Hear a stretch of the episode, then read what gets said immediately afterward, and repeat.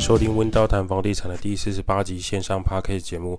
现在时间是二月二号的上午十一点，我是温刀小编一八八。温刀谈房地产这个节目主要讲解每个人都需要居住的地方。你每天就是要回家，不管这是租房子、买房子、住在爸妈家、亲戚家，总之关于租屋住家相关议题都值得被讨论。每个人都值得拥有更好的居住品质。温刀是一个租赁管理公司，我们营业项目有帮屋主代租代管理。包租代管、装潢设计、装修工程、布置软装设计，有官方网站 IG、FB 供大家去做连结。今年大学学测作文写作题库是：如果我有一座新冰箱，那它其实就是一个学测考试的作文题目。其实每年呢、都会有一个作文题目了。那为什么今年特别受欢迎呢？原因是因为出现一个贴近生活考题的这种网络论坛就延上了，然后记者就去抄袭，那许多成年的乡民或 KOL 就忍不住以这个冰箱为题目抒发个人心情了。那有一位网友呢，就借此写出了他租屋族的心声了。他文章一抛出来，让广大乡民心有戚戚焉了，认为实在太贴切了，所以只好拿出来分享。题目就叫做“如果我有一座新冰箱”。这个账号叫做 A Fish 一一一鱼皮的文章，他说：“天哪，简直是不敢想象的事情！你知道在外地租屋工作的我，租屋空间有多小吗？我根本找不到地方来这来放这台该死的冰箱，更别提之后新增的电费让我脸会有多绿。我每天生活呢，就是早出晚归的上班，下班累成狗，洗个澡就睡了。放假当然睡到中午自然醒。”就出去玩，请问我要这台冰箱做什么呢？放烹饪的食材，别闹了，租屋处哪有办法烹饪？根本就像一个废人一样放可乐跟啤酒了吧？我要喝的时候路过楼下超商直接买不好吗？为什么要这台冰箱呢？如果我有一座新冰箱，我希望这座冰箱有多远滚多远。如果是尾牙或活动抽到的，我会想办法把这座冰箱卖掉。谢谢。这篇文章我读完之后，我想说，难怪他会很受欢迎，因为他真的讲出了租屋族的煮饭心声。先不要说租屋空间太小的问题了，我们先从上班族的时间来判断，冰箱对于一个租屋族有哪一些帮助，或者是他真的有帮助吗？一个上班族在外面租屋，我们称为租屋族。假设他今天六点整下班，准时下班，通勤回家大概四十分钟。无论你公车、捷运、骑车、开车，只要通勤时间，基本上就是人挤人或是堵车啊，堵在路上的状况。假设冰箱里面没有库存的食材，大概还要去黄昏市场找还开着的摊位，或是前往超市购买食材。到家你可能已经七点半，六点下班，七点半买好这些东西回家，洗菜、切菜，还有哪一些需要炖煮的食材，像是红酒炖牛肉、马铃薯炖肉。烹煮像蒸煮类的海鲜，那红烧鱼片，更不用说蔬菜。你如果要先汆烫之后再来做爆香的动作，爆香的材料是什么？是蒜头、葱、姜、蒜这些，你全部都要再把切洗过、切丝、切断，很花时间。整个弄完大概已经九点整。天哪！我下班到家弄好吃的东西已经九点了。那一次两次还可以接受，每天都这样弄，不就都在弄吃的材料就饱了吗？再来，你在用餐的时候，你可能会配一个 YouTube，追个美剧、日剧、韩剧、韩剧吧，就十点了。重点是呢，还要忍住不看下一集，然后把洗碗啊、厨房弄干净之后，厨余、垃圾还要分类，用完就十一点了，晚上十一点，洗个澡、擦个乳液、保养一下，就晚上十二点了。最终，冰箱可能没办法在平日的上班时间发挥作用，因为。平日下班之后处理这些事情，就用掉一整晚的时间，然后接着呢，因为不甘心洗完澡就睡觉，所以再花个手机处理一下事情。哎，怎么又两点了？那隔天九点又要上班，所以八点要起床，就陷入了五天的循环，它是一个 loop 的状态。假日可能还有一点时间，偶尔做菜魂上身，或是男女朋友的浪漫情调时间，不然真的会很难想要自己下厨。做捷运的时间，你打开 Uber Eat 或是 Foodpanda，到家搞不好外送员刚好抵达，或是已经放在管理员那里。你上楼呢，就可以直接吃到热腾腾的菜肴。假设你今天是吃日式烹煮咖喱的熬熬汤熬出来的，或是废食弄出来的意大利面，比如说它是有螃蟹肉的，或龙虾肉的，那真的是外送餐厅的比较好吃啊！你自己光有冰箱可能也变不出来，因为这东西实在太费时，又材料你也取不取得不到。我们来关心一个台湾 Parkes 的大新闻：台湾最大的 Parkes 平台 SoundOn 被 17Life 前执行长潘杰贤收购了，已证实被新加坡投顾 KV 及 Turn Capital 收购。公司商澳公司保证现有的服务将不再受影响，会继续营业。商澳呢是一个2019年由情谊控股二代前 Uber Eat 前 Uber 台湾总经理顾立凯创办的。除了企划制作华语原创的 Podcast 节目之外，他为旗下的 Podcaster 媒合广告，亦拥有 APP 播放器。也就是说，你今天不是 iOS 苹果用户的人，你也没有用 Spotify 或者是 KKBox 的付费功能，你可以透过 SoundOn 来聆听。同时呢，SoundOn 也是台湾目前最大的 Hosting 平台。也就是 Podcast 音档的托管服务。你今天要上传 Podcast，你就要找一个 Hosting 的平台，不管你是用欧洲的，还是美美国的，还是你用日本的。那在台湾目前就是两大这个 Hosting 平台，第一大的就是 SoundOn。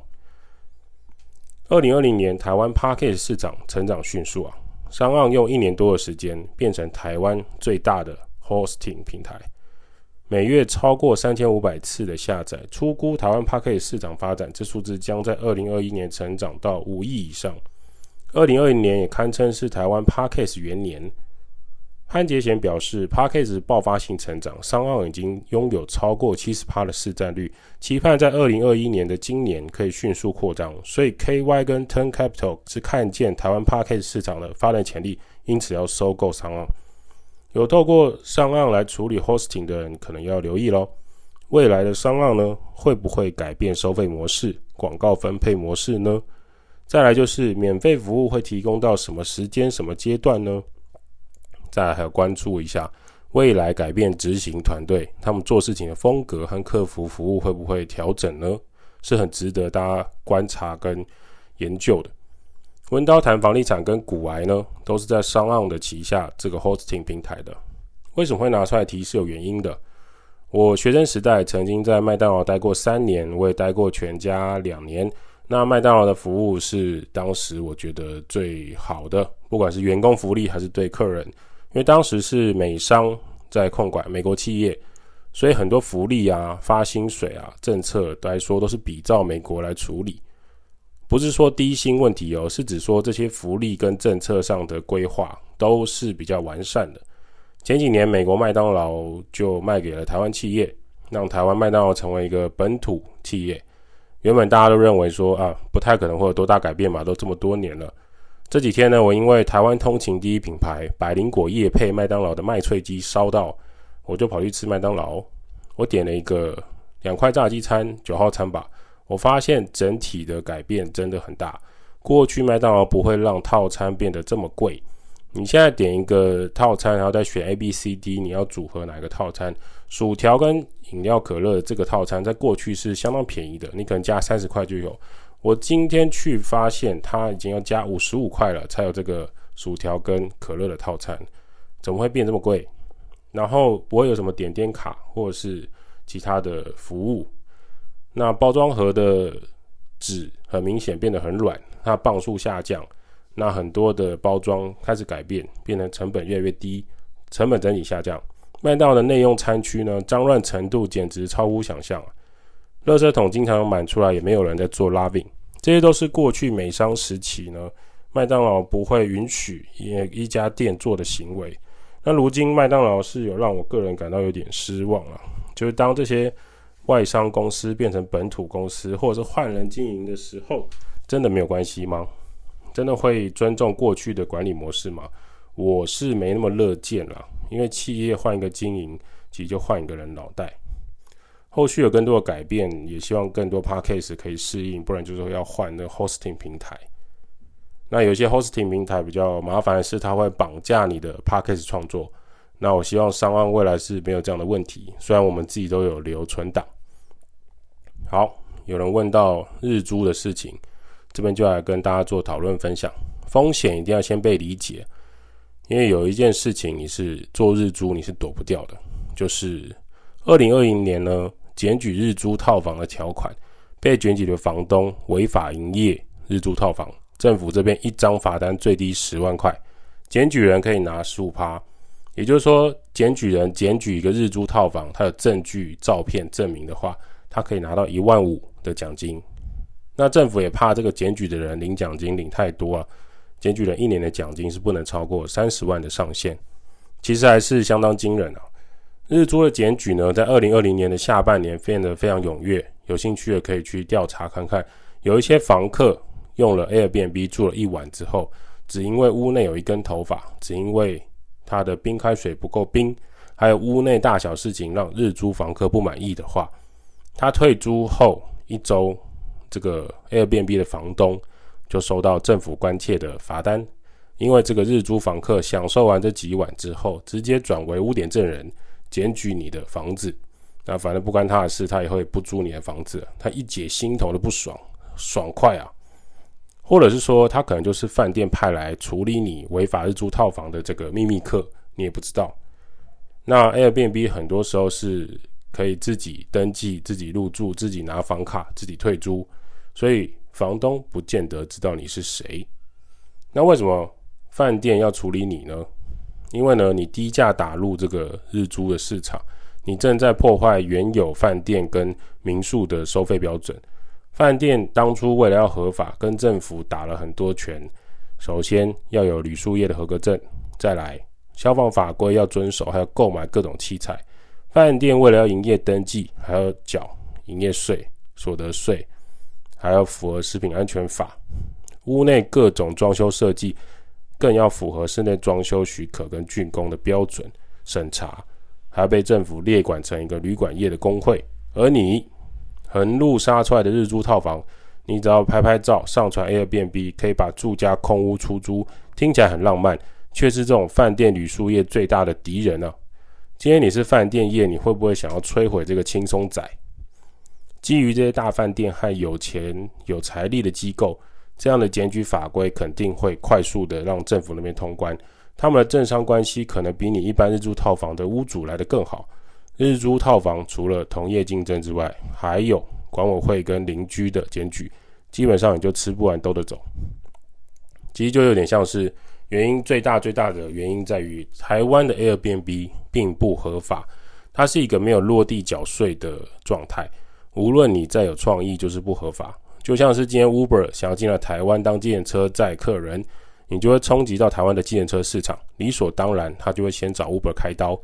如今逼的 Uber 跟 Uber Eat 落地成立公司，必须缴税，还有符合台湾运输业的一些各法规、保险的规范。最重要的是，他们就必须缴税给当地政府，还有符合更多大财团的期待。我认为。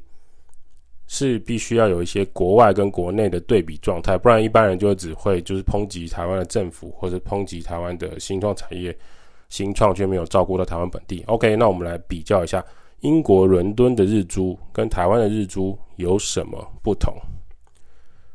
知识收集、整理、吸收、分享给更多人，有兴趣可以参考。可能有些人不会用到，有些人可以先了解一下相关的讯息。如果你刚好在英国的话。这一间 Airbnb 呢，它是位于在英国伦敦的一区，它在 Bricken Station 附近。那呃，我可能念错，附近租房子。那这间套房地铁走路四分钟，附近有超市。套房大概十平左右，十平到十一平。这间房子位于英国市中心一个很棒的车站附近。如果你在英国念书或者在那里工作居住的人，应该会知道，市价呢大概三十英镑。换算台币大概一千一百万台币左右，一个十平左右的英国市中心套房，大概一千一百万台币左右。其实，在当地呢，你用一千一百万台币，还是只能买这种小套房。当这几年有些人在那喊说，台湾台北房地产是世界扯的，价格是很高的、很夸张的，不能居住了，没有居住正义了。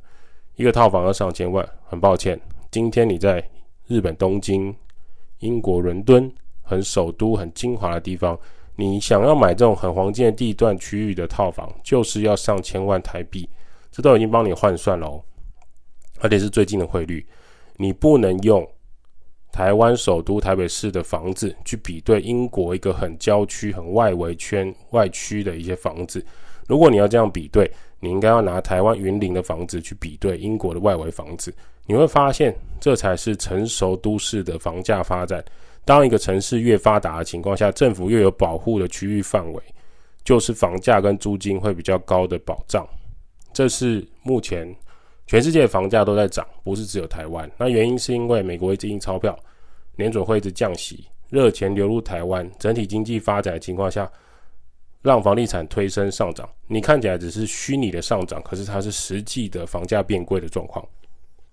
物以稀为贵，所以大家都想要挤到台北市，大家都想要挤到英国伦敦，土地和建筑就是这么多，就是这么稀有，所以你就要拿出更多的资金才能拥有。那在英国伦敦的租屋状况呢？这间房子的租金多少？大约一千两百英镑，换算台币呢，租金可能是四万三到四万四千块台币左右。Holy shit！一个套房在英国伦敦的套房十坪左右要租到四万四台币哦，这已经帮你换算了哦。在英国伦敦好的车站旁边的套房月租金，一个月是四万三、四万四台币，难怪台北市好的套房，就算是新城屋的独立套房，租金到三万，我们可能已经觉得很夸张了。一个套房在台北市租到三万块，什么价格？难怪呢，国外来台湾的。念书的学生或是外国人会觉得台湾的房租跟食品价格也太便宜了吧？他可能只花一万块就可以做 share house，或者说他只要花两万五就可以租到一个独立的套房，他们觉得太划算了。因为在英国伦敦首都，这样至少要四万块，这差很多的。台北市的套房呢，差不多一万到一万五左右，优秀高级的套房顶多一万五到三万的那种独立顶规套房。这就是英国伦敦跟台湾台北的小差异。我们回到日租的探讨，在英国伦敦 Airbnb 是合法的，只是伦敦政府规定你做日租一年只能做九十天，三百六十五天你只能做九十天，大概四分之一的时间。其他英国城市有不同的规范跟法规，我们这里先不讨论。这一点呢，就有点像台湾了，不需要大家承认啊，大家心知肚明啊。在双北市的规定毛就是比较多，台湾其他城市。你做 Airbnb 的难度就相对比较低，只是呢，日租金也会比较低。别忘了，台湾的 Airbnb 是不合法的，你随时都有可能被检举，那这一点就会落差很大。今天在 Airbnb 的伦敦，你可以用 Shared House 的方式来做经营。台湾这两年叫做共生公寓的方式来经营，就没有所谓的九十天日期限制。如果你很在意 Airbnb 该国家的规定，你就要上网查询更多的资料，了解官方的游戏规则，让你经营起来更顺利。在英国找租屋，当地要上 OpenRent 网站来找房子，要找房东租房子，基本上就是在这边是一个 Top 的网站。在台湾呢，最大的租屋网站可能就是五九一租屋网了。找租屋还是这里比较有效率啦，其他的网站我们也试过了，效果其实不是很好。日租全球最大的日租租屋网站就是 Airbnb。在英国做 Airbnb，你一定要跟房东讲清楚你是要做日租的，因为英国的租赁法规来讲是有在保护房东的，也确保房东会缴税，避免一般人可以偷偷的做 A 变 B。在你先讲好的情况下，是可以是可以营业的。这一点跟台湾不一样，台湾无论如何你都是不合法来做日租套房。再次提醒，如果你现在在台湾，你对于这种日租套房的那种课程广告很感兴趣啊，请千万不要再进入日租套房的市场。你如果没有背景靠山，你是会出事的。在英国呢，你很容易找到这种同意 Airbnb 的房东吗？老实讲，一样不高。尤其是你在英国，种族歧视依然还是很严重。你就是黄种鸡啊，你就是 China 病毒人啊。白人看到你都不想租了，更何况你还跟他谈说你要把他的房子拿去转租做日租，他不就疯了？他就觉得说，你们这一类型的种族歧视，就是在我们这边你就是比较 low 的。你不用骗自己，白人在人类世界永远是领先地位的。目前我们不管你看的是电影，还是你各种的。行销或者是名牌广告，其实都可以看到这一种差异啊，或者是你可以听到林书豪在美国，他打篮球是怎么样被歧视的，纵使他已经做出了很棒的成就之后。因此，你在英国租房子和买房子，你还是会遇到这种不同的待遇。可是英国是有完整的法规的，如果你能透过法规来处理这些事情，就 OK。你可以避开这些歧视和奇怪的人。今天这个人不租给你，你就去再找其他的屋主就好。在英国很有钱的人，不见得都是白人，有一些他们印度或是早期移民过去的人，发展很好，商业生意的人，他们也是拥有很多房子的。那他们其实不会认为。呃，他租给你合理的价格，你再去做 Airbnb，你能创造出多少效益是你的本事，他们不会去控管你。这就是英国跟台湾对于日租的不同看法。有一些事情，如果我们只待在台湾，就会长期用台湾的角度来思考事情。我们不能再用本土角度来看事情，因为现在网络的关系，让世界是串联在一起的，还有很多新媒体的崛起，我们有时候的观念可能已经跟不上很多呃新的环境的发展。我们谁也不知道未来的租屋环境是不是还是跟现在一样。我们唯一能做的就是持续调整自己，还有接受新的政府法规，还有国际现在最流行的事情是什么，搭配国际的行情，你就会知道在台湾的行情要怎么样去做调整，以及国际新闻会有更多不同的看法，我们也是必须要吸收的。温刀照顾房客就像我的家，代租代管、包租代管、装修工程、装潢设计。Podcast 分享租屋投资房地产。今天的温道谈房地产先到这儿。如果有什么想法，欢迎留言五星吹捧起来，我们就回答你的留言。温道小编会在下一期节目跟大家讨论房地产相关议题喽，拜。